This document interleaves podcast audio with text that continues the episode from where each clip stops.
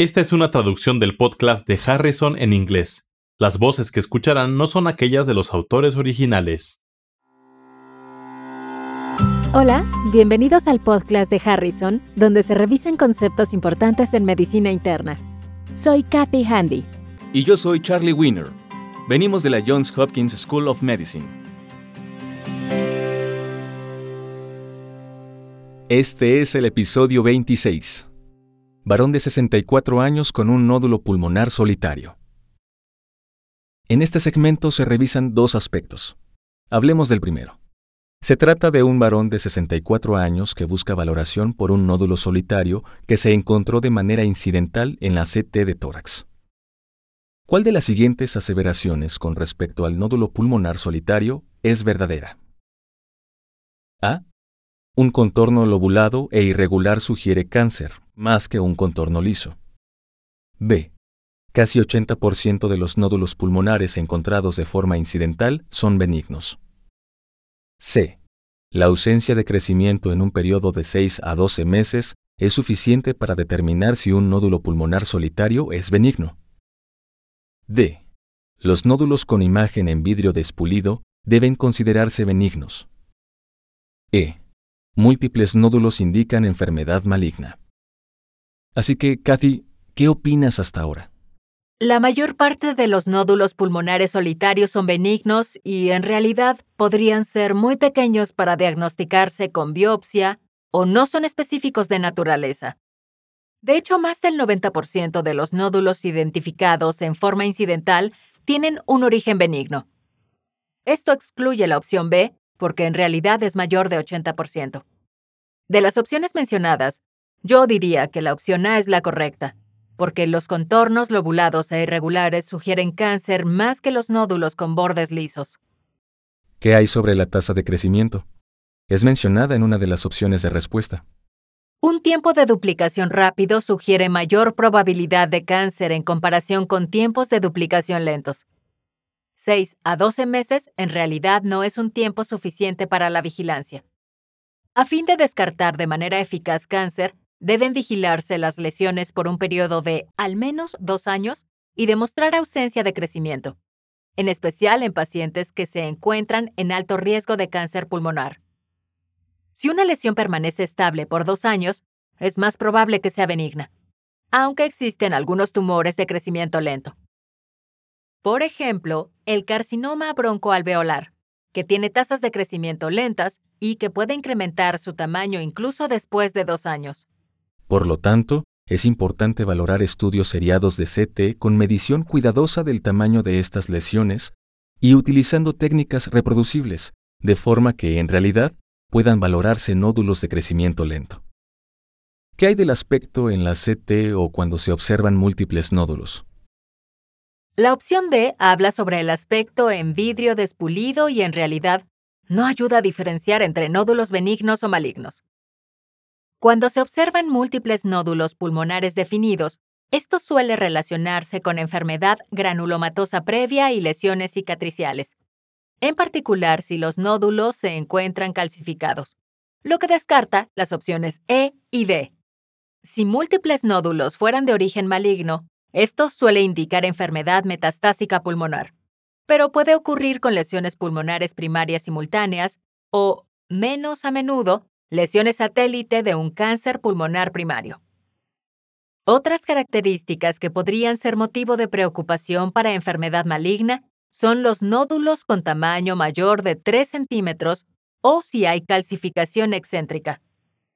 Una vez más, es importante la vigilancia de los nódulos porque la calcificación central típicamente representa un proceso benigno, mientras que las calcificaciones excéntricas sugieren un posible cáncer. Nuestro paciente es un varón de 64 años que acudió al servicio de urgencias por disnea y dolor torácico. La angiografía pulmonar por CT descartó embolia pulmonar. Sin embargo, se observó un nódulo sólido de 9 milímetros en la periferia del lóbulo pulmonar inferior izquierdo. No había adenopatías mediastínicas y la tomografía realizada tres años antes, también por una valoración en el servicio de urgencias con síntomas similares, no demostró nódulos pulmonares periféricos y no se encontraron anomalías de ganglios linfáticos. Se menciona que este nódulo sólido presentó crecimiento en tres años, lo que hace surgir la sospecha de posible cáncer. ¿Puedes darnos más información sobre sus antecedentes? Es un fumador activo que consume dos cajetillas de cigarrillos por día desde los 16 años de edad. No informa limitaciones funcionales relacionadas con síntomas respiratorios. Un año antes se le realizaron pruebas de función pulmonar y su volumen expiratorio forzado en un segundo fue de 88% del valor esperado, con una capacidad vital forzada de 92% del valor esperado. Su capacidad de difusión fue de 85% del valor esperado. ¿Cuál es el mejor paso en la valoración y tratamiento de este paciente? A. Realizar broncoscopía con toma de biopsia para el diagnóstico. B. Realizar PET-CT combinadas para valorar la captación del nódulo y la presencia de metástasis a ganglios linfáticos. C. Realizar CT de vigilancia en tres meses para valorar el intervalo de crecimiento. D. Enviar al paciente a radioterapia para radiación estereotáctica del nódulo. E. Enviar al paciente con un cirujano de tórax para biopsia toracoscópica asistida con video y resección si el nódulo pulmonar es maligno. El primer punto es que el paciente que se encuentra en alto riesgo para cáncer pulmonar sea sometido a estudios de detección por cáncer pulmonar con tomografía computarizada con dosis bajas, se mencionó que el paciente tenía antecedentes de tabaquismo con un nuevo nódulo que no se hizo aparente en la tomografía computarizada de tórax realizada tres años antes. Por la alta tasa de mortalidad del cáncer pulmonar y la posibilidad de curación en etapas iniciales, sería deseable hacer el diagnóstico en etapas tempranas. ¿Sería necesario realizar estudios adicionales, intentar hacer el diagnóstico o ir directamente al tratamiento? Con el tamaño de 9 milímetros y la aparición de la lesión desde hace unos pocos años, yo sospecharía el diagnóstico de cáncer pulmonar. Otros factores que me hacen sospechar cáncer pulmonar es la edad del paciente, su tabaquismo de larga evolución y la neumopatía subyacente, aunque el paciente no está tan mal en este momento. Es razonable la realización de PET-CT, pero podría ser difícil detectar cáncer o cualquier nódulo ávido por fluorodesoxiglucosa con tamaños inferiores a un centímetro. En este caso, el nódulo es pequeño y no se mencionó adenomegalia patológica, de forma que la utilidad de la PET-CT sería poca en este momento. Creo que repetir la tomografía computarizada para valorar el crecimiento de la lesión sería apropiada solo si el paciente rechazara estudios adicionales en este momento. Entonces la solicitud de CT de tórax sería razonable solo si hubiera afectación de ganglios linfáticos o el nódulo primario fuera de mayor tamaño.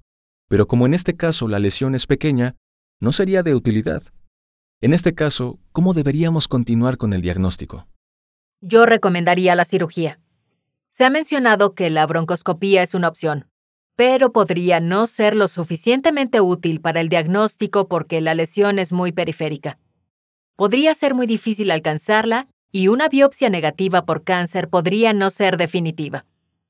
La biopsia percutánea con aguja con guía tomográfica podría ser una opción, o la biopsia quirúrgica con resección definitiva también es posible. Y de todas, podría ser la mejor opción. Yo me inclinaría más por la opción E y enviaría al paciente con un cirujano de tórax. Esta conducta podría ser diagnóstica y curativa en un solo paso. ¿por qué no iniciar directamente con la radioterapia? No es apropiada en ausencia de diagnóstico histológico de cáncer y en este caso se cuenta con otras alternativas razonables. Y como ya se mencionó antes, la resección podría ser curativa si se trata de un cáncer en estadio 1. Y bajo esas circunstancias no sería necesaria la radiación en lo absoluto. De acuerdo, de forma que surgen varios puntos relevantes. Los nódulos pulmonares solitarios no suelen ser malignos. Sin embargo, en pacientes con alto riesgo o en aquellos con un nódulo de aparición reciente, debe sospecharse cáncer. La valoración diagnóstica depende del tamaño, ubicación y características del nódulo. Para más información sobre este tema, consulte Harrison Principios de Medicina Interna, edición 21, parte 4, Oncología y Hematología. Los podcasts de Harrison son una publicación de McGraw-Hill disponibles en Access Medicina. el recurso médico en línea que ofrece los contenidos más recientes y fiables de las mejores mentes de la medicina. Para obtener más información visite accessmedicina.com.